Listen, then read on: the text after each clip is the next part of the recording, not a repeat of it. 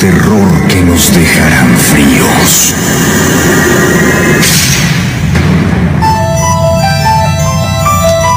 Vámonos a la delegación Cuauhtémoc. Don Miguel Ramírez, ¿cómo le va a usted? Buenas noches. Bienvenido, Señor señor. Qué gusto saludarle. Pues sí, el gusto es mío porque he estado batallando para tener comunicación con usted. Ah, pero qué bueno que ya estamos en contacto. Gracias. Claro que sí. Mire, es que yo tengo varios relatos que me han sucedido durante durante mi vida, ¿no? Ajá. Pero este, el, el más impactante para mí fue en el a los ocho días del sismo del 85. Ajá. que me, eh, yo tengo, tenía un taxi de los amarillos. Entonces iba yo por la calle de Vizcaína y Lázaro Cárdenas. A los ocho días exactamente ya ve que hubo una réplica del, del sismo. Sí. O bueno, tembló más o menos fuerte, ¿no? Ajá. No tan fuerte, pero sí tembló, ¿ah? Claro que sí, a los ocho días exactamente, y fue un jueves. Ajá. Entonces yo iba, acostumbraba a trabajar en taxi por la noche, por la tarde, tarde-noche, y esa vez faltaban pues, pocos minutos para las 12 del- de la noche, cuando ahí en Lázaro Cárdenas y la calle de Vizcaína me hizo la parada un señor, pero usted lo veía este, vestido tipo ay, como le dijera, tipo inglés, Ah, Ok. con, con el con el saco de cuadritos, el pantalón de casimir gris, un sombrerito de copa angosta, inclusive traía guantes, y se acerca a mí, se acerca a mí y me dice, caballero, ¿es usted tan amable llevarme a la calle de Amapolas? Le digo, Amapolas, Amapolas, yo, yo, yo pensando, o sea, yo buscando qué calle era la que, la que él quería. Ajá. Entonces, este, me dice, le digo, Amapolas, Amapolas, por donde está Blanco Tlatilco. Blanco Tlatilco estaba ahí por lo que es Avenida Jardín y Circuito Interior. Ajá. Entonces, este, me dice, sí, perfecto, dice, por ahí exactamente, ¿por qué sabe usted por ahí?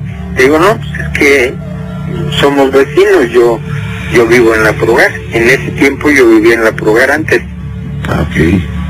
Entonces, pues ya agarró el señor, se subió y este, ahí estoy, estoy este, emocionado porque pues ya hacía mucho que yo quería comunicarme con ustedes. Muchas gracias.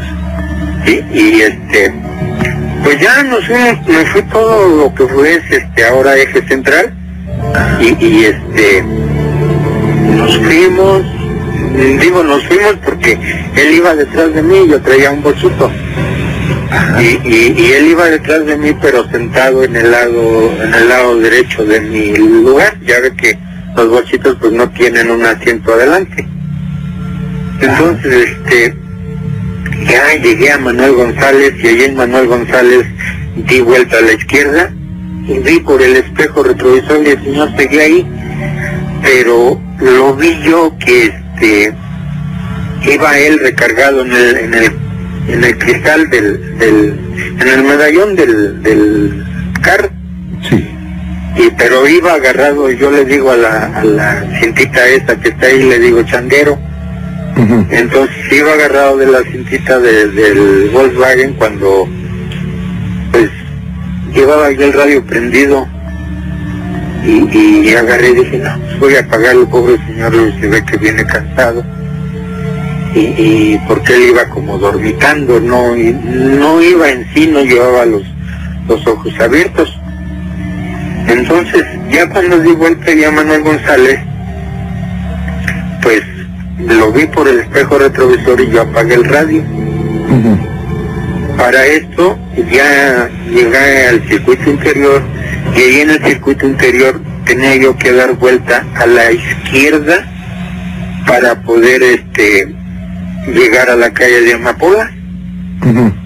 Y ya llegando a la calle de Amapola como a, pues, ¿qué le diré? Dando vuelta como a unos 50, 100 metros. Le digo, usted me dice, caballero, ¿dónde lo dejo? volteo y ya no hay nadie. ¿Cómo? Ya no estaba en el carro. O sea que se, se desvaneció sin necesidad de que, de que yo abriera la puerta para que se bajara. Y jamás, jamás pues, volví a cruzar palabra con él. Inclusive el radio. Ajá, perdón, a ver si entendí bien. Usted iba manejando, iba a dar vuelta a la izquierda para ir a la, a la calle de Amapolas, iba por el circuito, y entonces usted voltea a ver al señor y ya no estaba. O sea, Sí, cuando entré yo a la calle de Amapola, eh, o sea, yendo por el circuito, a, a la derecha agarra uno a la calle de Amapolas. Ya cuando tomé la calle de Amapolas, como a, le digo, 50 o 100 metros, ajá. eh, volteé a ver y le, volteé yo para decirle al caballero, me dice usted a dónde lo dejo. Ya no había nadie. Oiga, y no había manera de que se haya podido bajar, digo, digo no, sobre todo que era un Volkswagen. La puerta Oye. usted luego, luego la ve cuando se abre. Claro, pero aparte, aparte de hecho yo no había parado para nada el vehículo. El vehículo no paró. Es más, hasta parece que nos pusieron los los gigas este, especiales para nosotros. Puro siga le tocó. Puro siga, Oye. totalmente. Oiga, don Miguel, y cuando usted se da cuenta que no hay nadie, ¿qué, qué pasó por su mente, eh? Eh, ahí voy para allá. señor. Entonces, yo agarro y este, en, en- en mi espejo siempre traigo un, un- un rosario. Sí. Y en ese rosario yo traía un cristito que había traído de San Juan de los Lagos.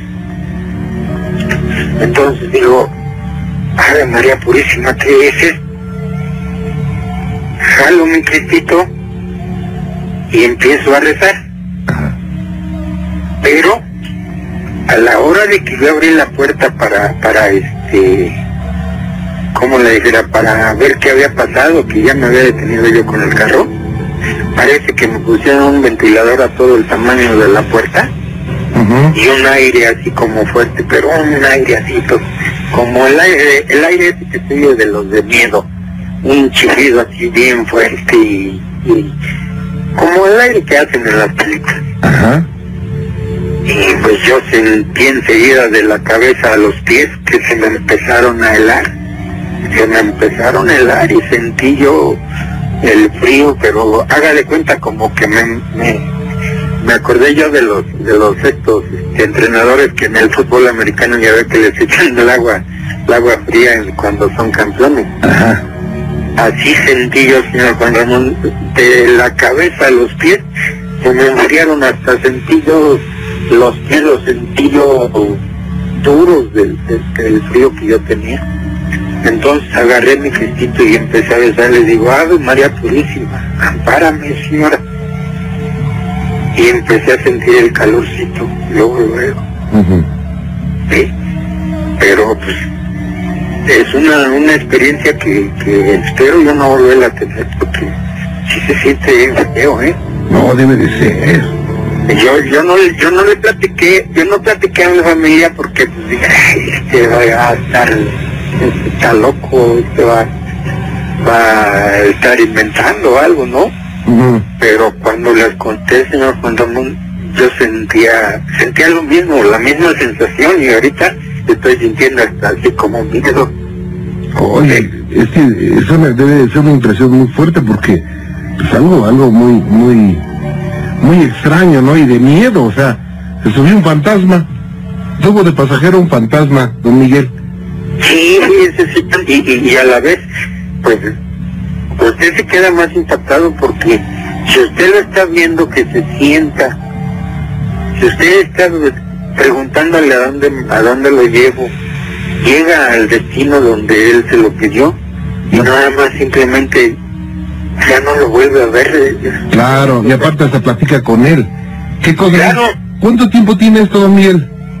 Pues fue en el 85, o sea, Ah, 85, en, cierto. en- en el sismo, O sea que ya tiene 20 veintitantos tantos años. años. Nada ya, ya estoy tratado de, de, de- sí lo recuerdo, ¿no? Porque pues 24. ahora que son, que son este, que, lo cuento yo, ya, yo digo, ya son experiencias que, como le dijera, como un sueño, pero fue una cosa real y, y no nada más, No, nada más, este, esa, yo de chamaco también, no sé si pueda contarlo. Ok, ¿sabe qué? Nada más déjeme hacer una pausita y, y- y regresando, permítame un segundito, no se me vaya a ir, ¿eh?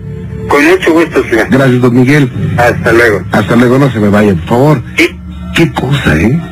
Y bueno, pues amigos taxistas, seguramente a ustedes les habrá pasado algo parecido, ¿eh? Ya le han contado a amigos taxistas que les han pasado cosas, sobre todo a los que manejan de noche. A ver si me marcan, amigos taxistas, y me platican una situación que les haya ocurrido parecida a la de don Miguel, aunque no sea parecida, bueno, pues alguna cosa rara, ¿ok? Ustedes tienen muchas experiencias de este tipo. Y bueno, pues la emisión 3893, le recuerdo, siga reportando su delegación o municipio, porque a las 11 y cuarto diremos de dónde pedimos reportes para 10 paquetotes enormes.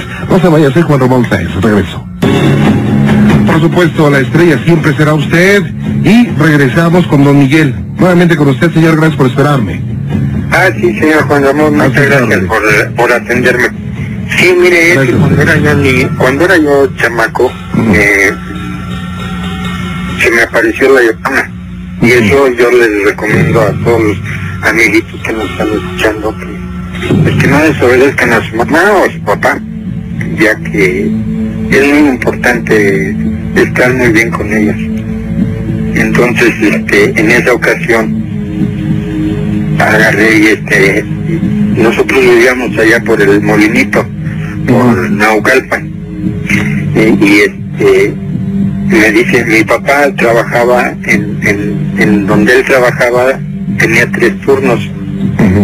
El del primer turno que era de las 6 de la mañana a las 2 de la tarde, el de las 2 de la tarde a las 11 de la noche y, y así el de la noche. Mi papá estaba en el segundo turno y me dice mi mamá, ¿sabes qué? No tengo agua y tu papá va a venir con sed y va a pedir, va a pedir este agua para tomar porque él llegaba y siempre había una jarra como de dos litros y, y él la agarraba y se la se la empinaba como como si fuera vamos para saciar su sed porque inclusive nosotros vivíamos en un como cerrito Ujú. y el camión siempre los dejaba abajo. Vamos, voy yo, pues, ojalá y me estén escuchando algunos de mis compañeros que pues desafortunadamente ya no he visto yo, ya no he convivido yo con ellos y ya fui por tres de mis compañeros, de mis vecinos de ahí, de- porque antes había una casita por aquí, otra por allá estaba, había muy poca población. Entonces, este, el agua que nosotros tomábamos en ese tiempo es, es, este, era agua de pozo y los pozos normalmente están a la orilla del río porque todavía existen esos pocitos, pero que ya no, ya nada más son para uso de la casa que, que, que lo tiene. Ujú. Entonces agarro, voy con, con mis compañeros, uno le decíamos el pitotoy, otro le decíamos el borolas y uno que se llama Plácido. Y ahí vamos los, los cuatro, ¿no? Y con nuestros botes de 19 litros de esos cuadrados de, de agua. Y pues usábamos un aguantador. Un aguantador era con el, lo que cargábamos los, los botes para cargarlo con el hombro. Era un, un, palo que se cruzaba en los hombros y colgaban los dos eh, cubetos por cada lado, ¿no? Sí, claro, ese era el, el aguantador. Pues hay quienes, ¿no, Juan Ramón, de que nos, nos vamos, ay, usted sabe, chamacos de 12 años. No mide uno el peligro, no, no. Pues es la inocencia pura. Y en ese tiempo que le estoy hablando yo, pues yo soy del, del 51, imagínense, a los 14 años sería como en el 64, 65. Y pues ya ve que en ese tiempo, pues afortunadamente todavía existía un poco de inocencia, ¿no? Y ahora ya no. Y entonces, este, ya, pues, ya me fui yo con mis compañeros, ahí vamos jugando y a ver quién era más fregón y bla, bla, bla. Y total, llenamos nuestros botes. Pero a la hora de estar llenando nuestros botes, se oyó, se escuchó, se escuchó en, en la orilla del río alguien que se estaba, que estaba chacualeando el agua, como cuando lo está uno meneando con los pies. Sí. Entonces, este, pues ya sabes, uno de, de chamaco, pues eh, le, se le mete la curiosidad y se está bañando, nos decíamos uno a otro. y pues agarramos y ahí vamos a la orilla del río. Para esto a la orilla del río había unas como jaras. Sí, sí conoce usted las jaras. Sí, cómo no. Y bueno, y, y agarramos y llegamos a la, a la orilla de las jaras, a la orilla del río, y empezamos, abrimos las jaras. ¿Cuál va siendo nuestra sorpresa, señor Juan Ramón, que, que era una mujer? La cara no se le vio, pero era una mujer que estaba vestida de, de- de blanco. Era, bueno, no blanco, blanco, pero sí era como grisáceo su, su- su vestido. Y tenía los pies metidos en el agua de en la orilla del. Ujú. Para eso, ahí enseguida de donde estaba el, el pozo, había una capillita donde llegaban todos los los, los autobuses, los carros, este, el transporte que usaban de, de, de Tacuba, que ahora es el del metro Tacuba, ahí a donde, donde llegaban en San Antonio Someyucan. Ujú. Y entonces ya que agarre que, que empezamos a ver, pues nosotros yo creo que estábamos esperando que se desnudaran, no sé, ya sabe la, la, la, Ujú. la curiosidad de uno de chamaco, ¿no?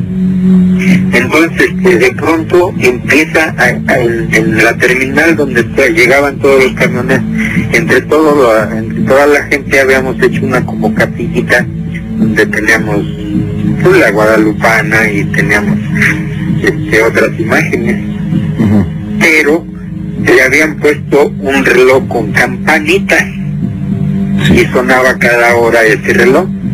Pues ahí tienes, señor Juan Ramón, que empezaron las campanadas. La primera a las 12, la segunda a las 12, la tercera, la cuarta, quinta. Como la sexta campanada de las 12, se levanta esta mujer, pero no tocó, el, no tocaba el piso Río se levantó, sí, se levantó y cruzó el río, pero no directo, sino como que se fue con la corriente y que nos pega su grito, señor. ¡Ay, mis hijos! Pues nosotros dijimos, ¡ay, nuestros botes! Y agarramos el bote y corre hacia arriba, así,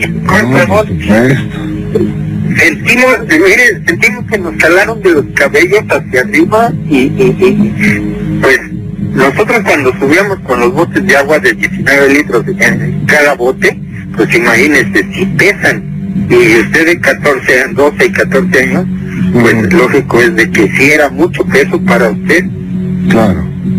Pues lo subimos, señor Juan Ramón, de un solo trancazo, toda la subida, Ay, ya. y no se nos cayó una gota de agua. Ya cuando llegamos, a, bueno, ya cuando llegué a mi casa, a su casa, Gracias. me dice mi mamá, quién sabe cómo me vería y me dice, ¿qué te pasó, hijo? Nada, mamá. ¿Qué te pasó? Mira cómo vienes. Y yo, pues yo no me veía, pues mal, ¿no? Yo no, yo lo que quería ya era verme, ver llegado a la casa y estar ahí junto al amparo de mi mamá. Y me dice, ¿cómo? ¿A ti te pasó algo? ¿Y te pasó algo? Pues para no hacerte la larga, señor Juan Ramón, como a los ocho días, me, este, uno, el, mi, uno de mis amigos, que, que le decíamos el pitotoy, Ujú. él era gordito, pues empezó a estar flaco y flaco y flaco y flaco y flaco, hasta que nos sacaron la verdad que qué había pasado. Y pues ya, le platicamos, les nos pusieron una cinturonita por ver desobedecido, no por lo que nos pasó, por ver Claro. desobedecido. ¿Ve? Vaya, qué cosas, ¿eh? ¿Cómo ve? No, pues impresionante. No, y, y, y- y no es, y, o sea, no sé por qué, pero a mí me han pasado y tengo otros dos, pero pues hay gente que está esperando, señor Juan Ramón. Eh, Estamos en contacto, don Miguel, y nos va a dar gusto escuchar sus otras experiencias. Cuídese mucho. Son dos, mire, son dos. Una es de que me salió una igual y otra junto con mi esposa cuando nos íbamos a casar me salieron las brujas. Ok. ¿Estaba Hidalgo? Cuando usted me dio oportunidad, con mucho gusto, yo se lo cuento, señor Juan Ramón, y de veras no sabe qué gusto me dio eh, poderme comunicar con ustedes y, y, y, y sí vuelvo a reintegrarles al- a la gente que me escucha que, que trate bien a sus papás, que, que, que estén lo mejor posible con ellos porque estando bajo el amparo de ellos, es una bendición tener a sus papás. Eso es muy importante, tiene mucha razón. Cuídese mucho, don Miguel. Sí, muchas gracias, señor Juan Ramón, y un saludo para mis hijas, que yo, yo creo que me están escuchando, es Patti y Sandra, y a mis yernos. Que, que Dios me los bendiga y que seguimos por buen camino. Claro que sí, cuídese mucho, muchas gracias. Que esté bien, señor Juan Ramón, y muchas gracias a usted. Igualmente, gracias, buenas noches. Vámonos directamente a Ixtapalapa. Ahí está Fernando. Fernando, buenas noches. Hola, buenas noches Juan Ramón. ¿Cómo estás? ¿Bien? Bien, bien, bien. Pues aquí escuchando el programa que pues nos tienes bastantes sorpresas el día de, bueno, el día de hoy. Muchas gracias, Fernando, y estoy a tus órdenes. Este, gracias. Este, bueno, eh, llamaba para contar un relato que nos sucedió, este, en mi casa. Ajá. Eh, de hecho, se nos, este, recibimos la visita de un nahual, eh, de- bueno, de esos, este, brujos que, que se convierten en animal, ¿no? Ajá. Este, lo que pasa es que, bueno, antes, este, mi tía y yo le ayudaba a mi tía que tenía un negocio en nuestra casa de como, digamos, garnachas, quesadillas y eso. Y este, de hecho era una noche muy sola, muy sola, muy sola y este, en la calle casi no había na- nada de gente porque ya era parte bien tarde, como, digamos, las 11, porque a veces cerraba tarde. Y de repente llegó un señor así, este, pues así como, digamos, se veía que era de fuera, no se veía que era del DF. Entonces eh, pidió sus, sus, sus, sus cosas, su comida y este empezó a platicar con mi tía y yo estaba ahí eh, también atendiendo al señor.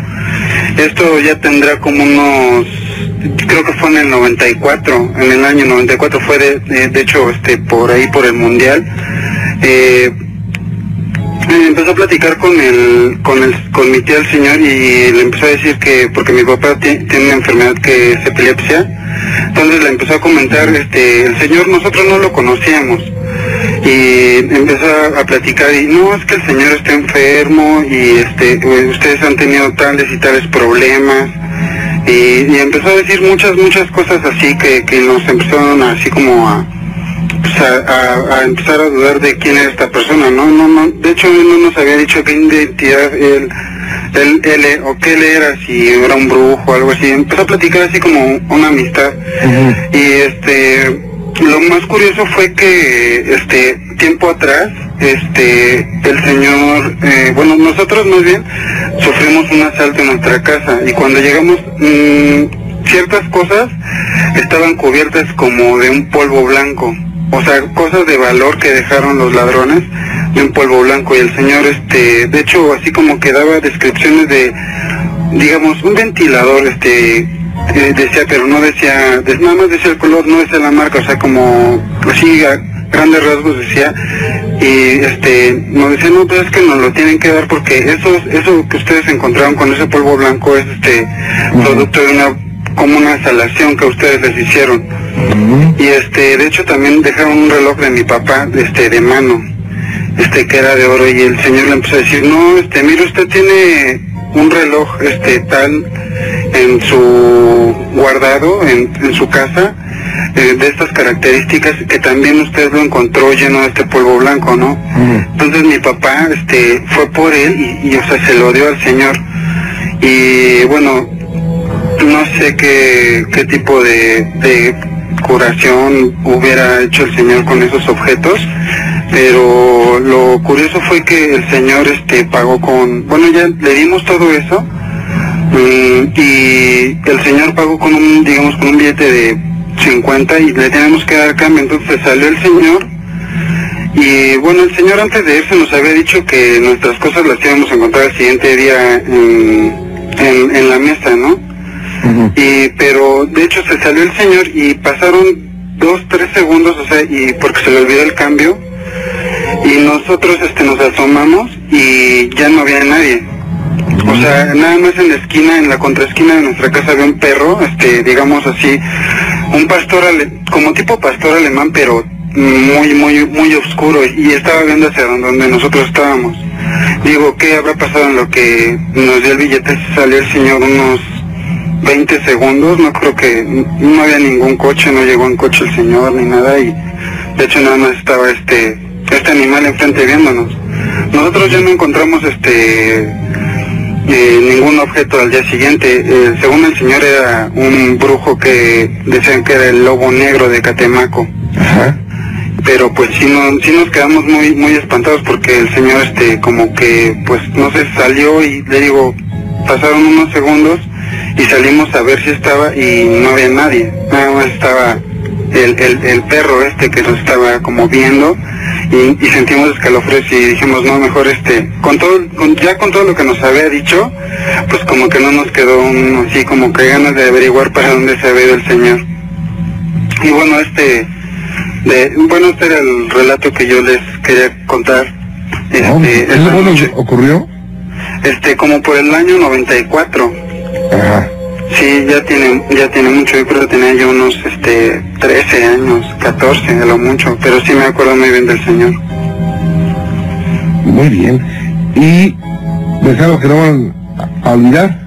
Sí, claro, no, no, no, porque pues, todo lo que nos, nos llegó a decir y este, o sea, igual, digamos, sabía cosas más, si él hubiera sido el ladrón, digamos, este, me hubiera dicho cosas de objetos, ¿no? Pero él sabía cosas, este, personales de nosotros, Claro. accidentes que habíamos tenido y este, o sea, los problemas, este, familiares que había, o sea, digamos que, digamos, problemas que no están escritos en un papel que se pueda ver. Vaya. Pues, qué cosas, ¿no? Sí, sí, sí. Te agradezco mucho que nos hayas platicado esto.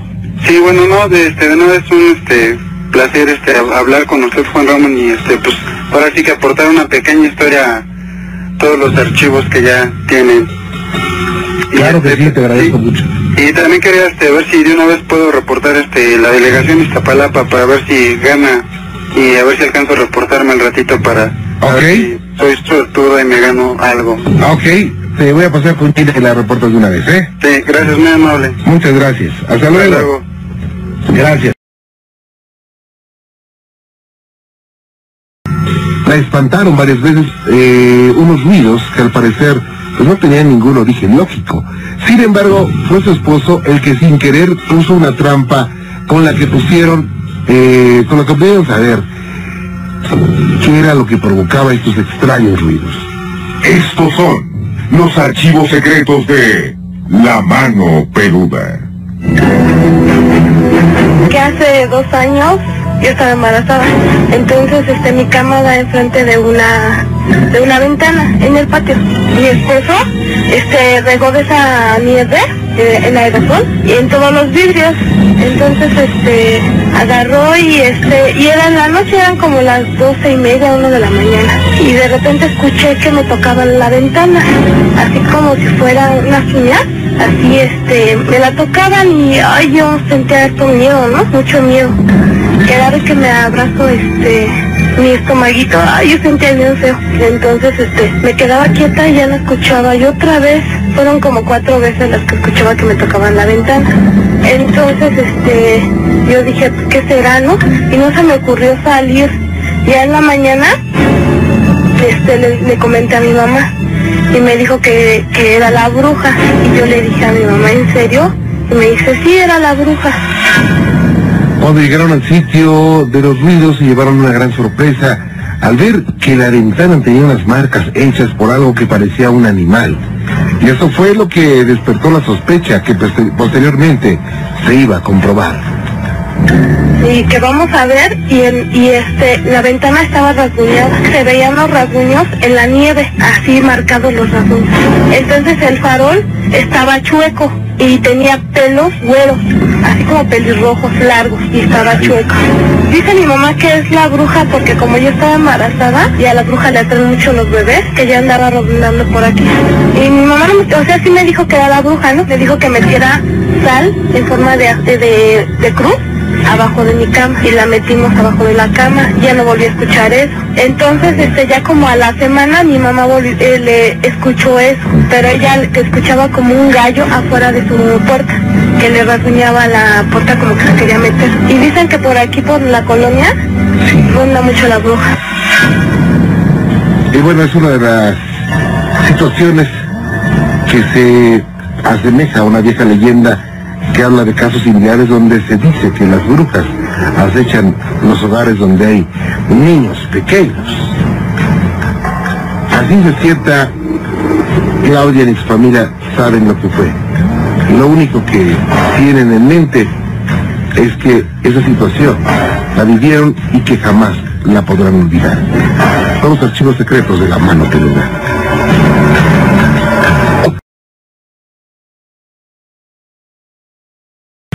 Estela, ¿cómo está? Buenas noches. Buenas noches, don Ramón. Bienvenida. ¿Cómo está usted y cómo está Whisky Lucan, eh? Con muchísimo frío. ¿Hace frío ahorita? Sí, muchísimo. ¿Cómo? Bueno, yo les envío un saludo a mis amigos de, de allá de Whisky Lucan este, para servirles. Ah, pues mire, pues, mire, Juan Ramón, lo, lo que pasa es que donde yo soy de del Loro, del Estado de México, Ajá. y mi mamá vive ahí. Sí. Que a unos que serán, no, pues 50 metros de donde mi mamá vive, hay una hacienda, una hacienda grandísima. Sí. ya tiene muchísimos años que ya no ya no está habitada y ya incluso ya los techos están cayendo y todo entonces allí hay una señora que cuidaba esa hacienda Sí. Y, y- y le prestaban unos cuartos el dueño de esa hacienda vive en el distrito pero ya tiene como ocho años que no va para allá. Entonces, este, esa, esa señora, y sí vivía en y, descubrió un túnel, descubrió un túnel. Entonces, hay una vecina que tiene una tienda, ahí mismo, a- cer- cerca de, de ahí. Y la señora que, que cuidaba esa tienda le dijo a la señora de la, de la tienda, ¿sabes qué? Yo mañana voy a ser rica. Entonces se, met- se metió la señora, su esposo, la hija, el yerno y dos señores más. Se metieron a ese túnel. Ok. Entonces pasó todo el día y nunca salieron. O sea, no salieron para nada. Y lo- los vecinos de ahí fueron a dar parte al pues al, al Ministerio Público. Mandaron a unos a un de rescate, Sí. se, met- se metieron dos, dos personas de, de rescate O sea, se, tampoco se- se metieron no, al, al túnel y no salían, no salían. no salieron. ¿Cómo? O sea, no, las seis personas que, que entraron Ajá. no salieron. O sea, pasó un día y no salieron. Ok. Al otro día fueron a dar aviso a las autoridades Sí. de que se habían metido esas personas al túnel que habían descubierto y man- mandaron a unos paramédicos.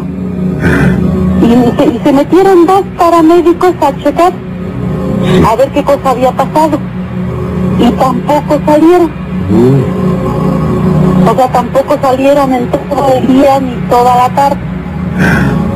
Al tercer día fueron a buscar otra vez qué cosa, o sea, fueron a ver qué cosa había pasado ahí. Y, y, y mandaron a más paramédicos. ¿Los, ¿Los dos paramédicos que entraron sí salieron? Los primeros dos no. También se quedaron. Tampoco salieron. Ay. O sea, tampoco salieron. Ajá. Entonces, el tercer día fueron a, a dar parte otra vez a las autoridades que, pues, que las personas sabían, se habían metido a ese túnel y no salieron. Entraron más paramédicos y avanzaron dos kilómetros. O sea, desde ese túnel avanzaron dos, ki- dos kilómetros y encontraron a, los, a, la- a las ocho personas ahí muertas. Muertos. Sí, o sea, no ni, ni siquiera hubo rastros de, de que él se haya caído, se haya derrumbado, nada, o sea, cómo murieron no se sabe. ¿No se asfixiarían? Pero el túnel era, o sea, el túnel, el túnel está, da de, ¿qué le diré? Está como a unos 5 kilómetros del, del, del pueblito este que se llama El Oro. Ok. O sea, fue un túnel que descubrí que, que está en, e- e- en esa hacienda. Sí. Entonces, en, en- esa hacienda, pues esa es una hacienda grandísima, grandísima, y en las noches se oye muchísimo ruido, o sea, se oye como, como, lo, como, como caballos, Ok. Como galopean, como galopan caballos, los árboles, hay unos árboles así grandísimos, truenan, no sé, una cosa así muy, Oiga, pero esas siete, ocho, ocho personas que fallecieron, qué triste, ¿no? Sí, es lo que, o sea, todos aquí, o sea, dicen que qué raro, o sea, qué raras estuvieron esos muertos, porque se metieron al túnel Sí. que descubrió esta señora de los cuartitos que le prestaron, y haga de cuenta, esta señora descubrió el túnel, ella supuestamente le dijo a la vecina que ella, a este, al otro día iba a ser rica. Porque pensaba encontrarse un tesoro, ¿verdad? Eh, es- eso es lo que dicen, o sea, a lo mejor eh, hizo pacto con diablo, Mhm.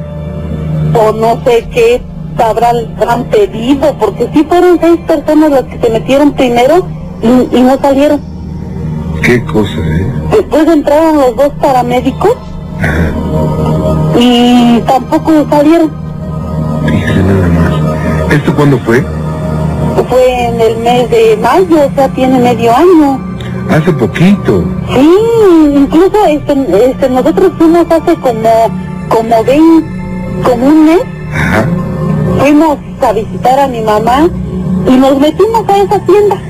Sí. O sea, no- nosotros, pues por curiosidad y todo, nos metimos a, la tienda. Y ya hay una iglesia.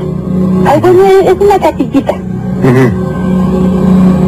Cerca de la capilla, eh, pues como está todo ya deshabitado, hay muchas hierbas y ya grandes, cerca de la de la iglesia hay, ¿cómo le diré? Este, hay donde do- enterraban a los muertos.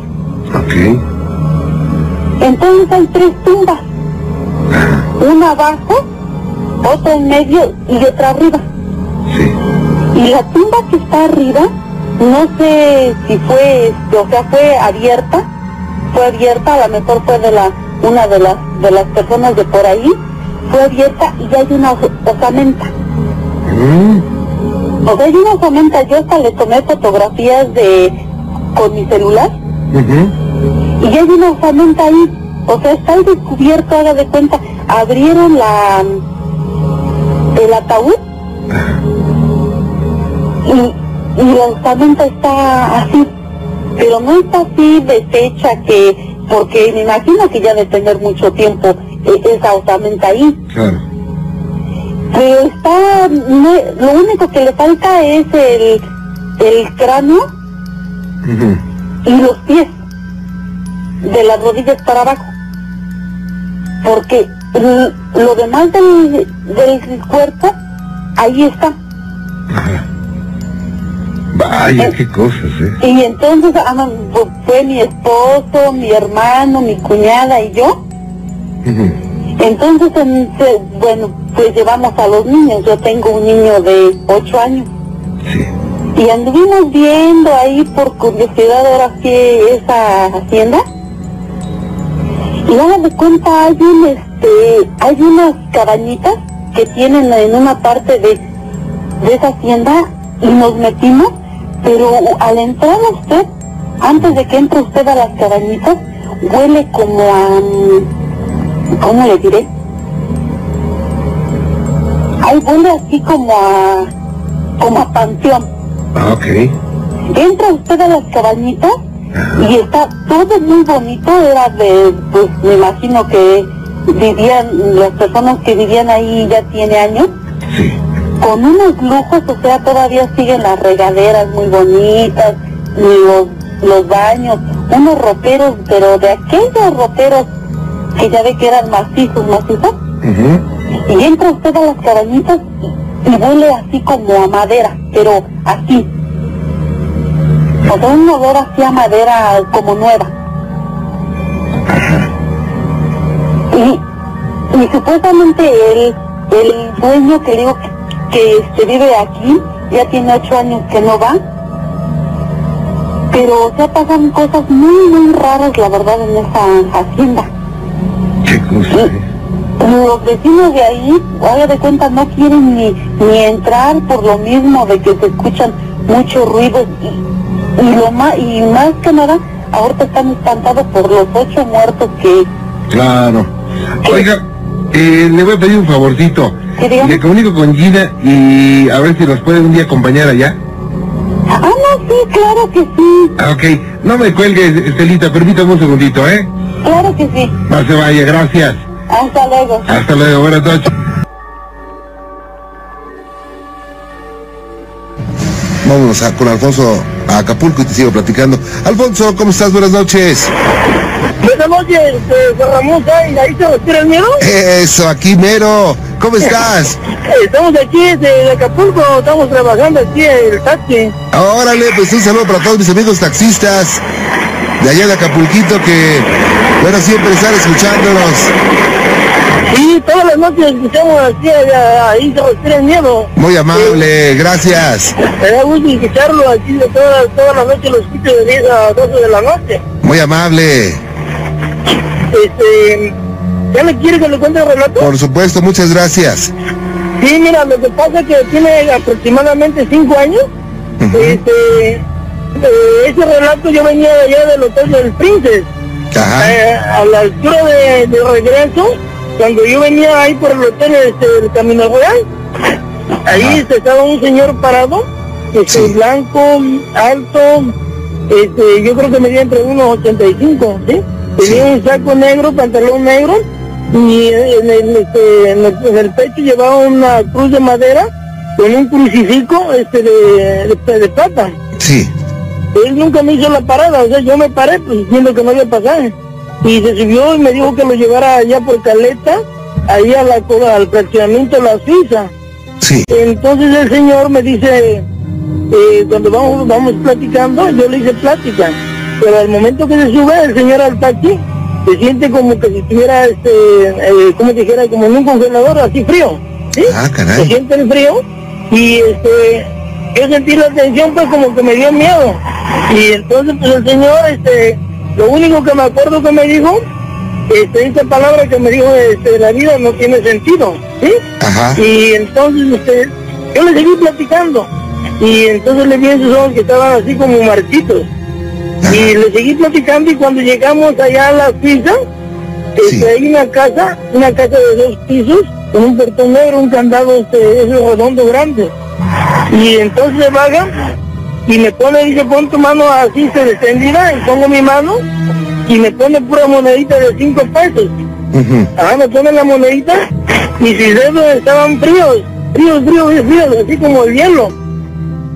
Y cuando se va el señor, nomás se dio la vuelta y se desapareció, ya no lo vi. Ah, Entonces caray. yo me bajé y vi dónde estaba el portón, pues nunca vi cómo abrió el candado ni nada. Sí. Y pues agarro al señor, pues ya no lo vi. Per- Permítame tantito, ¿sí? Sí, claro. Voy a bajar, voy a bajar mi pasaje. Ok. Permítame un segundo. Un Gracias, segundito. muy amable, por un supuesto. segundito. Gracias. Un segundito nomás, permítame, sí. Gracias, muy amable. Sí. Y bueno, Este, sí, adelante. Entonces el señor este, desaparece, señor ya no lo vi. Ya no lo vi, este, pues, ahí me dio miedo, ¿verdad? Este, sentí como, como que se me inclinó el cuerpo cuando lo, este, me dijo que no, pero, no, vamos, permítame. Ajá. Voy a bajar, estoy bajando las cosas a la siguiente, permítame. Ok. Gracias. Y bueno, pues están chambeando. Sí, Venga. están chambeando los, los amigos de allá de, de los taxis de Acapulco y saludos para todos los amigos taxistas, no solamente de Acapulco, sino de todo México y de Panamá, de Honduras. Gracias. De El Salvador, de eh, Guatemala. Muchas, muchas gracias por estar con nosotros. Gracias. Eh, eh, Adelante. la línea. Ajá. Ajá, entonces el señor, este, pues ya, este, ya no lo vi, ¿verdad? Y este, me, me dio, este, como dijera, miedo. O sea, como sentí como que, este, parece como un escalofrío, ¿sí? Sí. Y agarré, este, me fui, este, me fui, ya que me fui al otro día como a las seis, siete de la tarde, yo agarré y me fui a esta casa donde yo había dejado el pasaje. Y este, un señor ya, este, ya grande, como de entre unos 70 años, y este, vio que yo estaba parado ahí, yo le pregunté al señor, perdón, él me preguntó que qué que buscar. Yo le dije, no, nada. Y dice, algo se le ofrece, joven. Le digo, bueno, mira, lo que pasa es que pues, yo traje a un señor ayer y le describí cómo era alto, blanco, y un traje negro con una cruz de madera en el pecho, ¿verdad? Sí. Y me dijo que el señor a ocho años había fallecido. Ah, Y que- caray. y que su papá y su mamá se fueron para la Ciudad de México para abandonar la casa y quedó Ajá. sola la casa. Y que me dijo que pues, así como se me, yo se lo describí, dice que pues en otras ocasiones lo habían visto que salía de ahí de la casa, ¿verdad? Ujú. Y entonces pues ya ese, me dio un poco de cunis y ese pues ya, ya, pues ya no fui para allá, no supe nada. Y tengo otro relato de contarle este, de una muchacha. Claro que sí, gracias. Este, esa, eso me pasó, tiene aproximadamente como dos años. Eh, ahí Ajá. por donde está el Hotel Calinda, enfrente. Eh, no, el Hotel Calinda. Sí, cómo no. Bueno, enfrente está en una calle que es para el Hotel de este, Villavera. Y hay una casa de masaje. Tenía una caminando como a las... Eran como las dos y media de la mañana, la misma hora que subía el otro pasaje. Sí. Y me dice la muchacha, dice, oiga, y se me lleva allá al fraccionamiento Mosita, ¿sí? Y le digo, sí, está bien.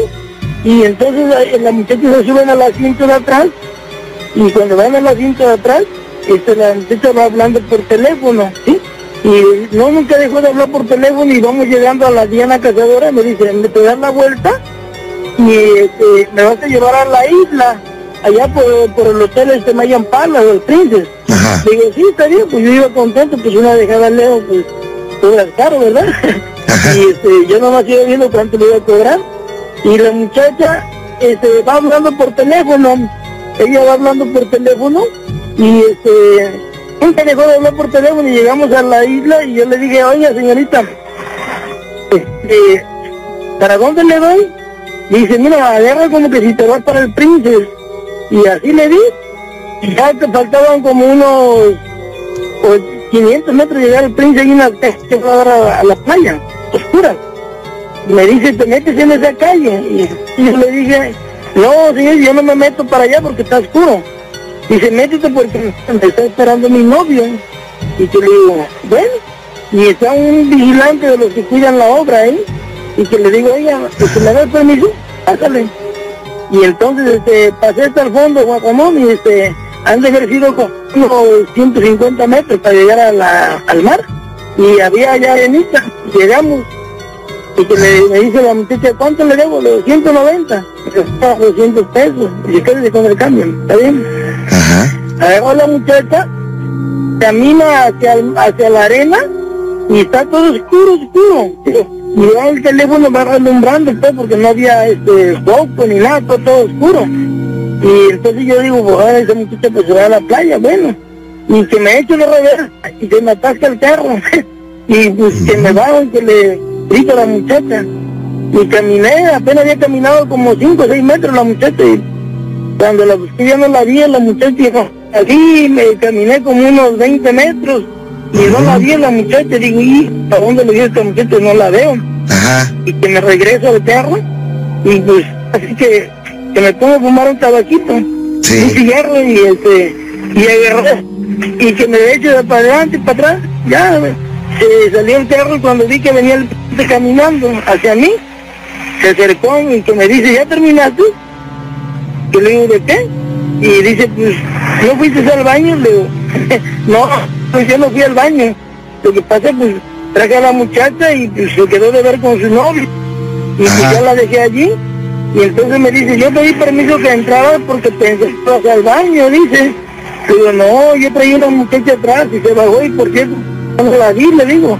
Se desapareció aquí, yo no la encuentro, le digo, no sé para dónde le dio. Pero de ahí, pues, este puro, este, monte, le digo, y no hay nada. Ajá. Dice, ay, güero, dice, digo, ¿qué pasó? Dice, dice, déjame subirme al taxi para que ya que lleguemos a la salida yo te... Ya. Le digo, dime de una vez, dice, a ver si no te espantas.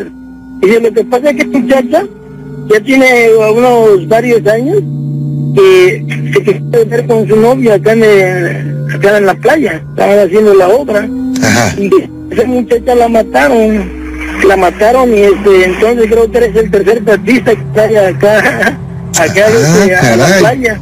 Ajá. Y entonces dice, eres tercero que la traen y dice, ya la mataron esa muchacha. Que se quedó de ver con un muchacho y pues, y ahí se les aparece a uno que otro taxista. Le digo, "Hijo", le digo, y ya me dio un poco de miedo porque como ya eran ya casi las 3 de la mañana. Y digo, no, pues ahora sí que pues, la verdad pues, me dio miedo, me, me dio un poco de miedo, como que se me enchinó este, el, la piel. Y este, me vine pues, ya este, ya no quise levantar dejada porque ya era de parte. Y ese fue mi relato. Tengo otro, pero no sé si quiere que se lo ahorita otro día. Eh, deja de ver si tenemos tiempo. Tenemos tiempo, este, para... Ya tenemos... Eh, tenemos cuatro minutos. En cuatro minutos se lo he hecho, yo creo que sí. Bueno, mira, este me pasó, tiene aproximadamente ocho años. ¿Y de la base naval también?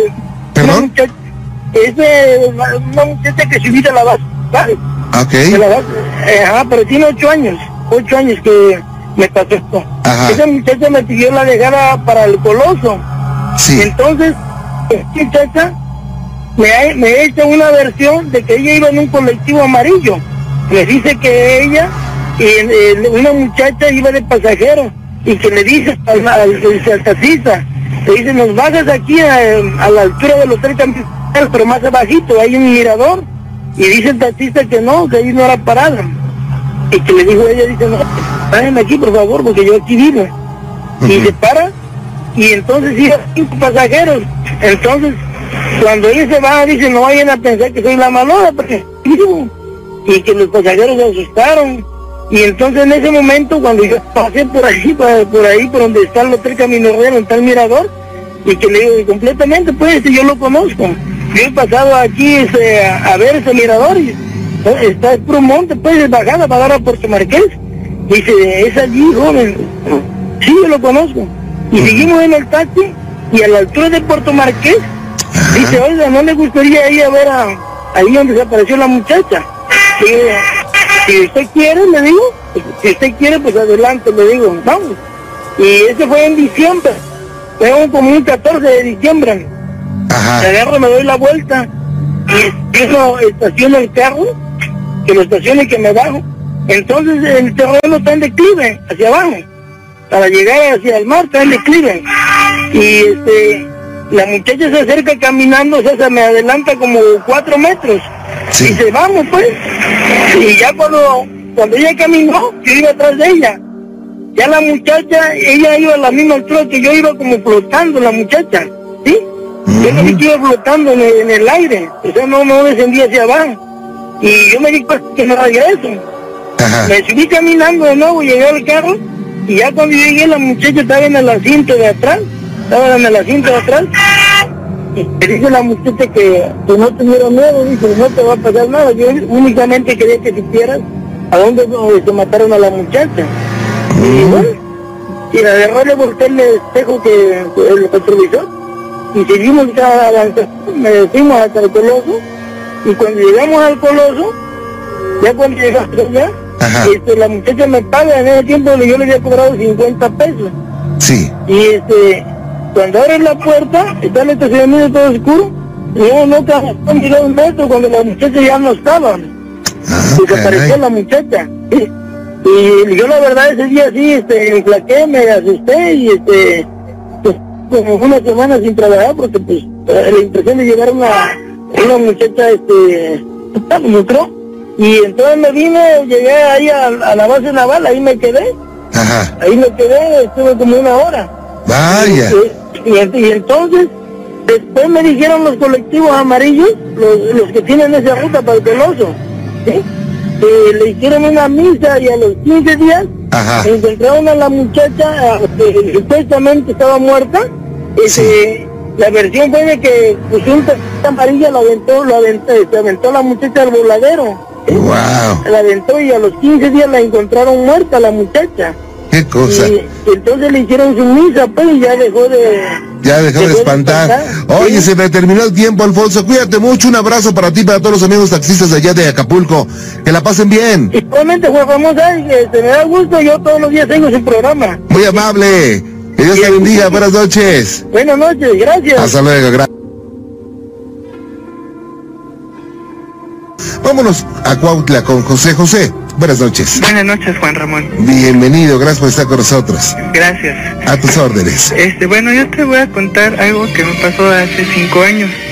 Este, bueno, yo tengo 17 años te- y mi mamá es maestra de un jardín de niños aquí en Cuautla, en el centro. Es de los más antiguos. Ok. Este jardín fue este cuartel de José María Morelos y también fue un hospital. Bueno, yo fui este a una fiesta con mi hermana que no sé, ya lo han ido tú muchas veces aquí a Cuautla. Sí. Este eh, la fiesta a la que fuimos está, no sé si co- reconozcas el tren escénico. Sí, cómo no. Bueno, por ahí estuvo la fiesta y una amiga que vive en Villa de Ayala, la fuimos a dejar todavía más hacia un poco al sur de Cuautla, un lugar que se llama Señor del Pueblo. De regreso la calle que en la calle de donde está el kinder, este hacia de, era estábamos por esto que sería agosto y este bueno, yo iba con otro amigo, ya habíamos dejado a la chava esta en su, a- en su transporte. Y este, el chavo era más grande que yo y yo en ese momento tenía 13 años. Y este, en hace, hace mucho, demasiado frío en la calle. Y pues yo llevaba una playera corta. Y se empiezan a escuchar lamentos muy feos como 100 metros antes del kinder. Este, de repente se, empieza- se empiezan a escuchar más lejos y creíamos que eran personas que estaban haciendo cosas que no debían hacer en la calle. Y este, y cuando vamos pasando por enfrente del jardín de niños es pura reja y en la entrada hay bancas.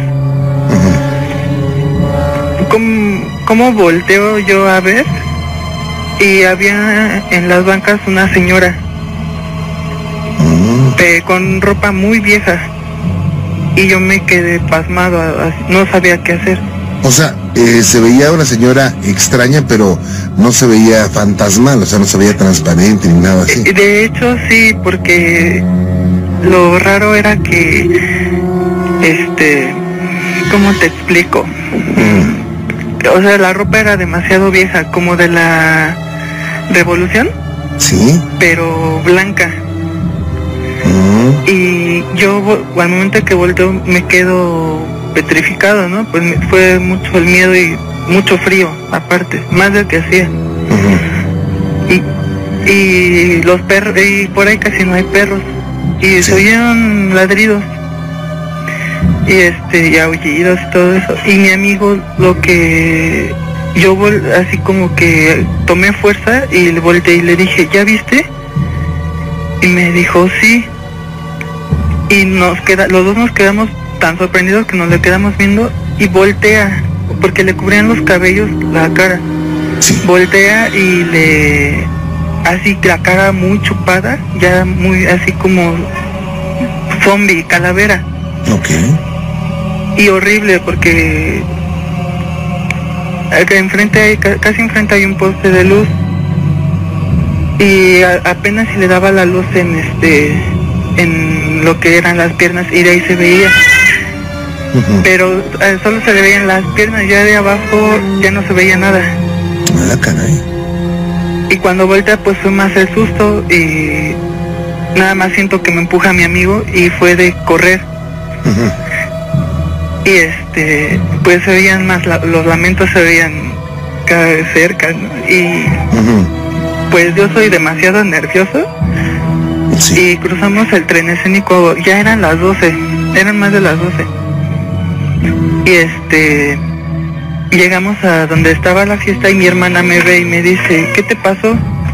Y yo le dije, es que vimos a, la, a una señora en el, en el jardín donde trabaja mamá. Y de ella no me acuerdo qué pasó.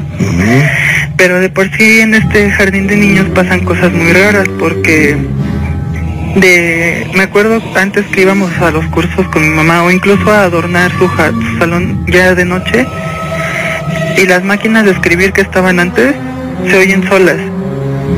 Este, el piano se oye como lo escuchan en la noche. Y esto, y esto lo oyen varias personas. Mm, Sí, el intendente, el, de hecho una supervisora también de día vio a alguien en el kinder, la saludó y la sorpresa fue que ella dice que cuando volteó ya no estaba, pero que era una señora que iba de negro y empezó, que empezó a gritar la muerte, la muerte. Bueno, nosotros nada sabemos que era una señora de negro. Este, también abajo del piano, bueno, es, ves que te digo que fue un hospital. Sí. Y un cuartel, pues en eh, donde está el salón de cantos y juegos, abajo hay una, fueron a medio investigar y abajo del piano hay una fosa común. Por- y yo más o menos quiero creer que por eso es que se oye el piano.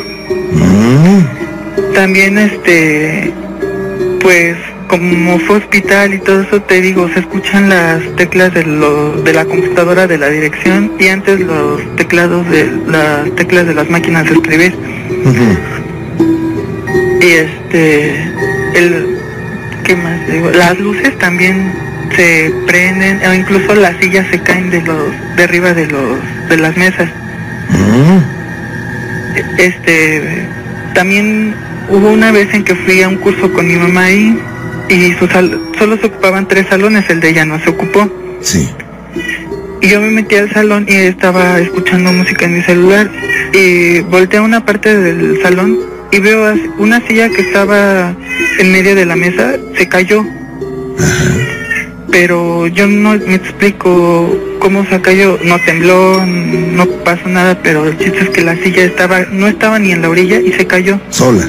sola. Ajá. Ya. ¿Y eso cuándo ocurrió, eh? Este, lo de, lo que te dije ahorita fue hace como dos años. Ajá. Lo de la señora fue, ya va a ser cinco años. Bueno, bueno, y esa señora, eh, ¿investigaste de dónde salió, quién era? No, de hecho le platiqué a las maestras, Ajá. este, y me platicaron más cosas. La, en el salón de una maestra sale un niño. Sí. A la hora de la salida, así, ya no sé qué, hay una hora en la que ya no tiene que haber nadie más que las maestras y eso sí se quedan a juntas. Ajá. o adornando su jardín. Los columpios también se empiezan a mover solos, pero como si realmente alguien estuviera arriba de ellos. Sí. En La... También sale lumbre del piso.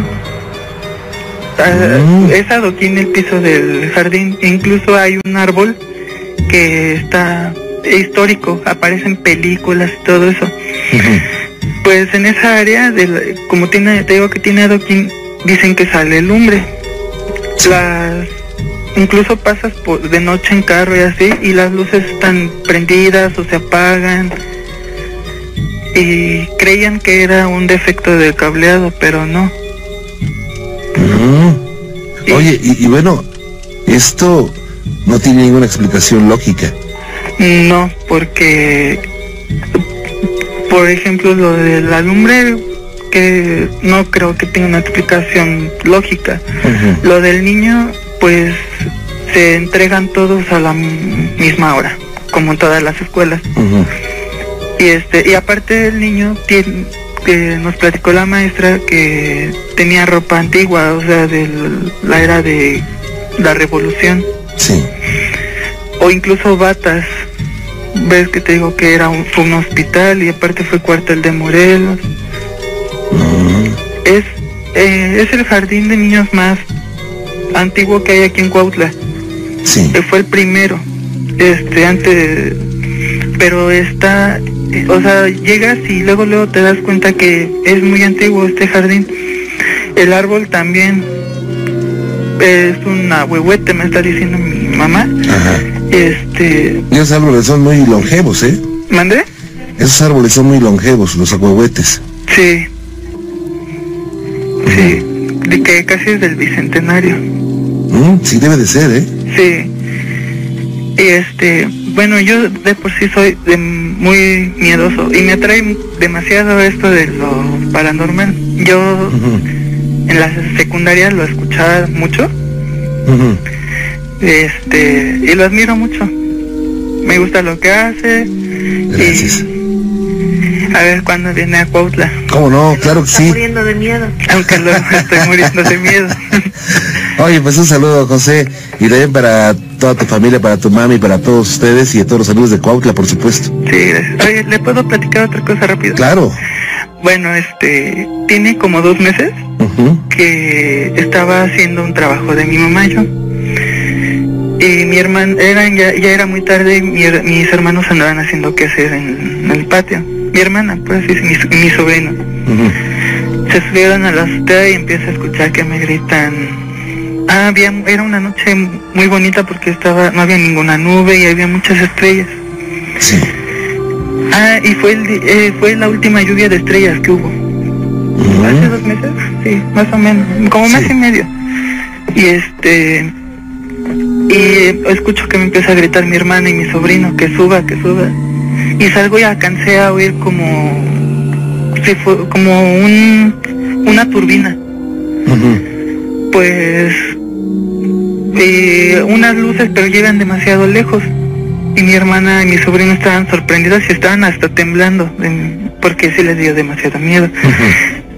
Este, dice mi hermana que eran tres punt- como tres focos, un Sí. triángulo, pero ah, como 10 en forma de triángulo, pero los, se veían más los tres que formaban el triángulo de cada esquina. Pero lo que yo le decía a mi hermana, no, pues a lo mejor fue un avión o esto. Pero es- dice mi sobrino que está demasiado grande para hacer un avión. Y es, iba muy bajito para hacer un avión de esos de- del ejército o así. Pero muy grande, muy grande. Mm, oye, ¿y esto dónde lo vieron? Aquí en mi casa. En Cuautla. Ajá. Y bueno, ¿esto hizo algún ruido? ¿Mandé? ¿Hizo algún ruido? Como si fuera la turbina de un avión, pero se oyó, sí me acuerdo que se oyó y muy fuerte. Pero es lo que me dice mi hermana, un avión de esos del ejército o así no van tan bajo.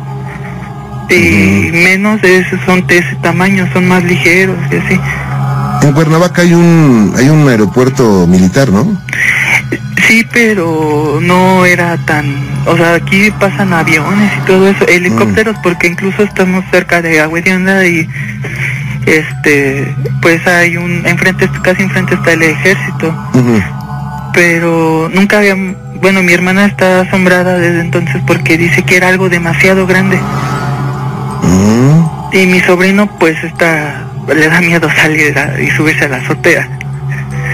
Este, y lo que dice mi hermana es que lo que ella vio que se fue esto hacia Te- hasta Tepoztlán Ah, ok. y este, pues eso es lo que le quería decir mi hermana. Vaya, pues yo te agradezco mucho que nos hayas platicado esto y estoy a tus órdenes. Sí, gracias. Cuídate, José, que la pases muy bien. Igualmente, mucho gusto. Hasta luego, Bye. igualmente. Venga pronto a Cuautla. eh. Por supuesto, muy amable. Hasta luego. Ándale, pues, gracias. Pedro Carlos, a tus órdenes. Sí, mira, lo que pasa es de que este, yo ahora sí que tenía aproximadamente 18 años, Ajá, me fui este, a Tula, sí. Pues ahí en Tula llegué con unos, ahora sí que familiares de un amigo, y pues yo estaba aburrido en la noche y me fui este, a una fiesta a otro pueblo. Ajá. Pues en, en esa fiesta, pues ya, sabrás lo de ley, ¿no? Me puse a tomar y ya este, me dio cierta hora y me fui a lo que es la casa, pero para esto pues tenía que recorrer una distancia pues larga, que ahora sí que es de pueblo en pueblo, ¿no? Pues yo este iba caminando hacia lo que es la casa donde me estaba esperando y en eso empiezo a sentir como si me bufaran en la parte de atrás, de eso que te avientan el bostezo, que te soplan así caliente. ¿no? En ese momento yo agarro y volteo. Al voltear, pues a la altura de mi cara había pues, un hocico de un perro, que era negro, grande, o sea, los ojos rojos. Pues mi primera instancia fue echarme a correr, ¿no? Estaba solo, momento, ¿verdad? pues, ¿eh? ¿Estaba solo? Sí, estaba solo, pues ahora sí que ese día mi amigo andaba así como que no quería salir y además como que no lo querían en ese pueblo, ¿no? Bueno, pues ya este, agarro, me echo a correr, pues, volteo después de, me paro tantito, volteo y ya veo que no está el perro. Pues yo llego a la casa donde me estaba quedando, llego espantado y le comento a la señora y a mi amigo de lo que me pasó. En ese momento que yo le comento a la señora, pues espantada, agarra y me dice, quítate la ropa y me empieza a desvestir y me empieza, o sea, pues me desvistió, ¿no? Completamente. Me revisó ahora sí que de arriba abajo, porque no tenía nada. Pues ya ahora sí que la señora no se quedó con las ganas de decirme por qué. Ah, sí. Entonces ella me comenta que ese perro se le había parecido a varias personas atrás, pero que tenían un rasguñito, que tenían, que los mordía, o sea, que tenían contacto con el perro y a los tres días fallecían. Y pues ahora sí que pues yo, ahora sí que no quiero pues me espanté, ¿no? Pero pues a mí me tocó y yo sí corrí. Fue lo primero que hice, ¿no?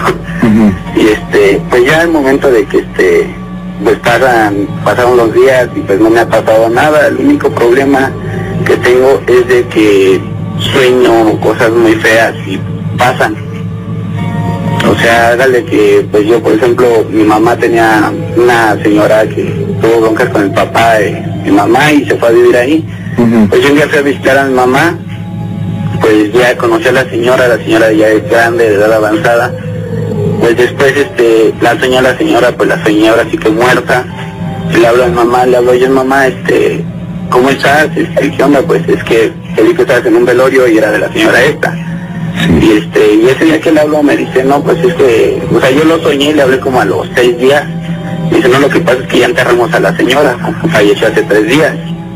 Y pues bueno, pasa eso. Después de un tiempo yo me caso, estoy casado.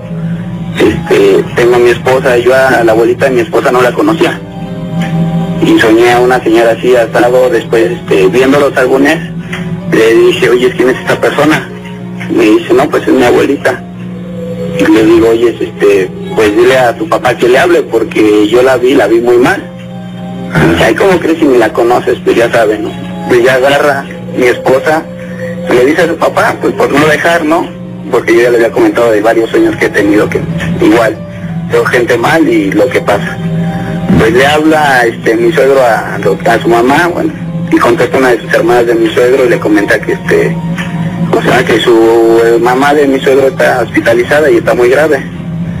Pues yo sin conocerla todo, después de que habla mi suegro, vuelvo este a, ¿cómo se llama señora? La señora, o sea que a su abuelita, a su mamá de mi suegro, a su abuelita de mi esposa, y le digo, ¿sabes qué plata? Que tu mamá falleció, tu abuelita falleció, y dile a tu papá. Y pues agarra a mi suegro de nuevo, como ya había pasado lo de la otra vez, llamó y dicho y hecho tenía, ahora sí que horas que había fallecido. Y yo sin conocer a la señora.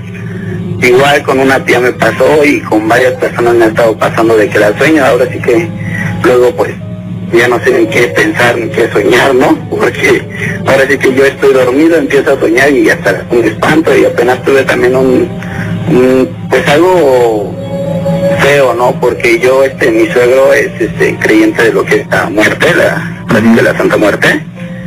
Y este, hágale que yo me inculqué en eso.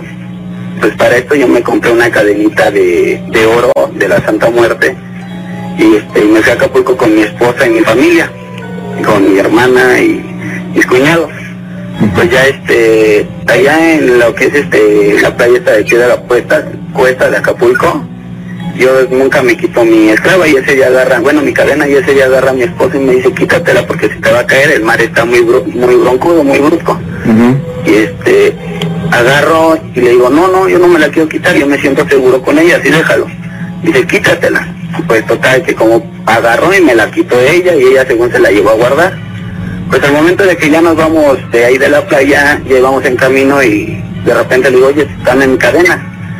me dice, no, pues es que yo te la di. Le digo, no, tú me la quitaste, la fuiste a guardar. Y la buscamos todos, nos regresamos a la playa a buscarla. Y no, este, no la encontramos siendo de que no había nadie de gente, casi la playa estaba sola. Y este, pues bueno, y agarramos.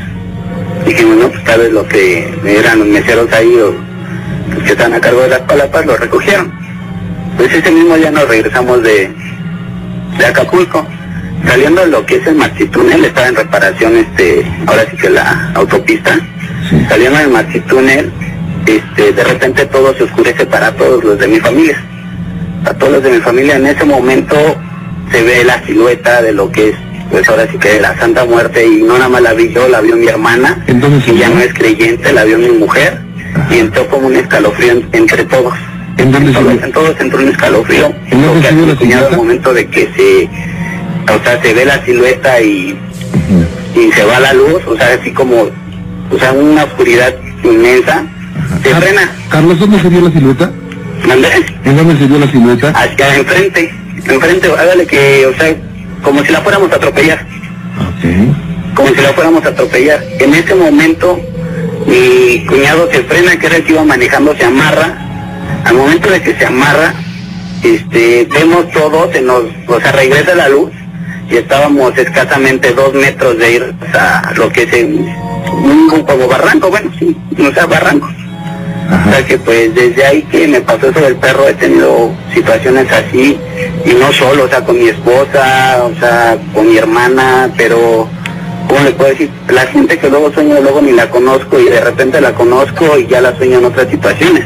Ajá. O sea que igual con mi, ese día que estábamos allá también una de mis tías estaba hospitalizada que la habían atropellado.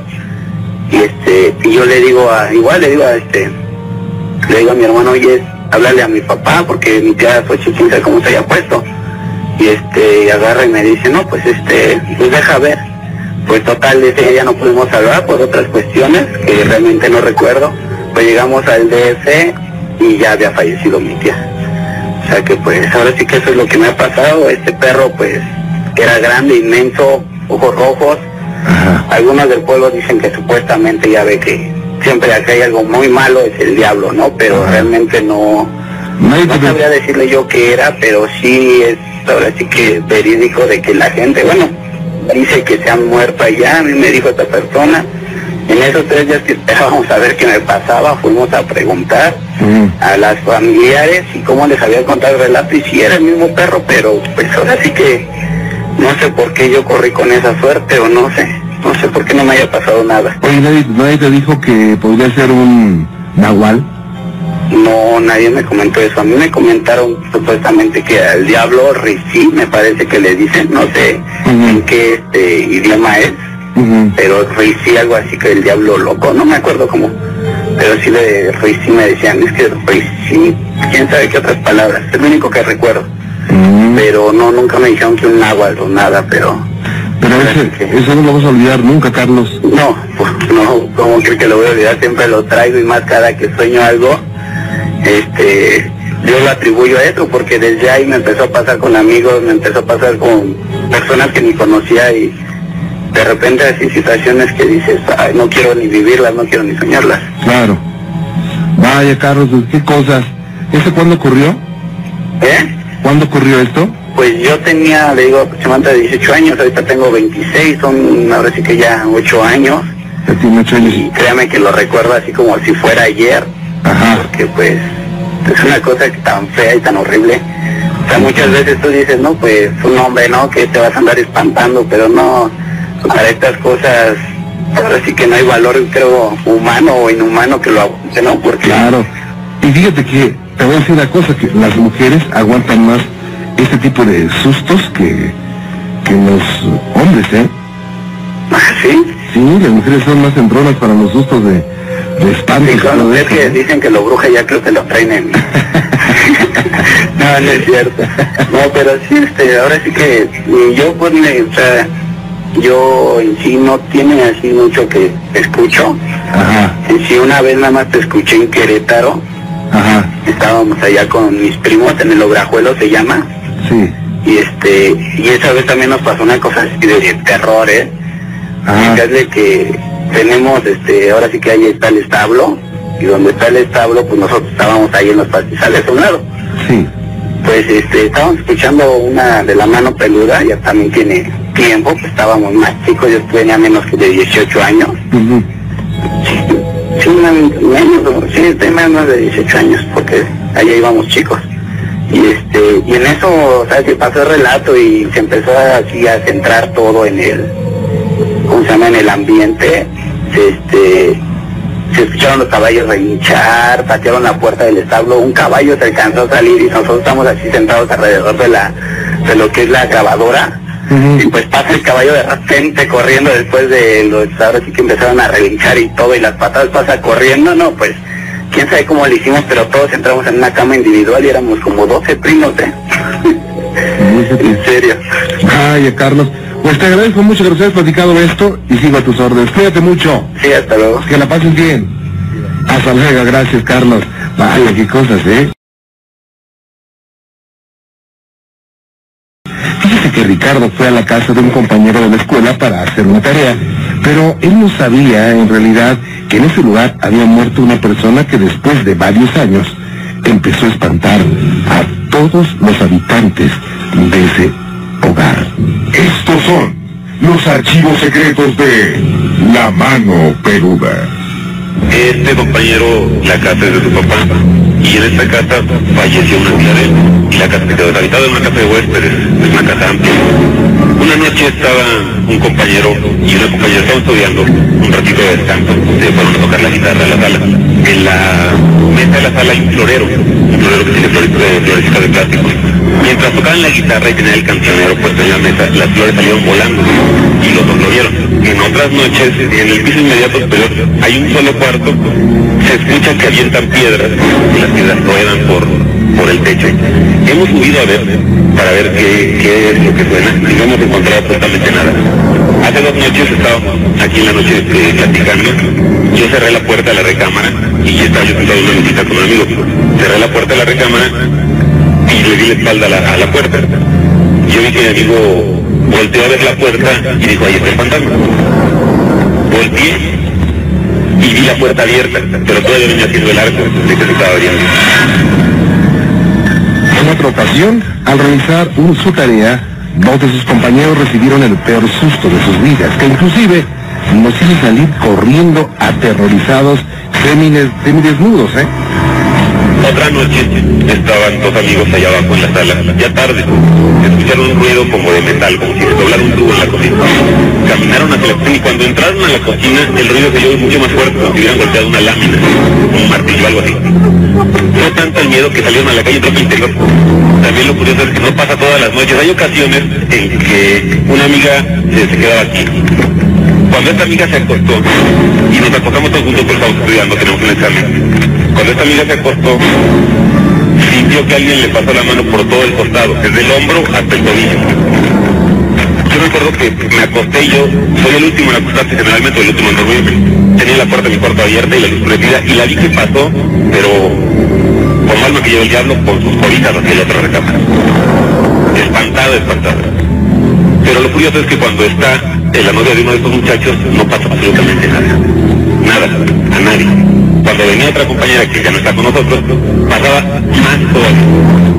O era más, con más frecuencia, o más grave todavía.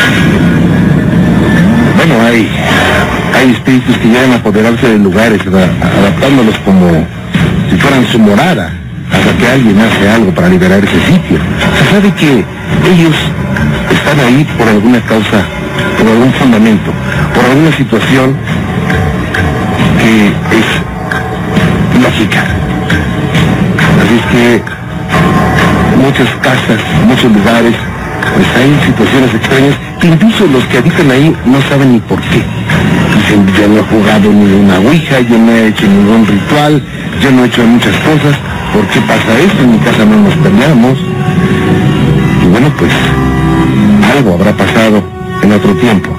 Sin embargo, situaciones como estas hacen posible la existencia de los archivos secretos de la mano peluda.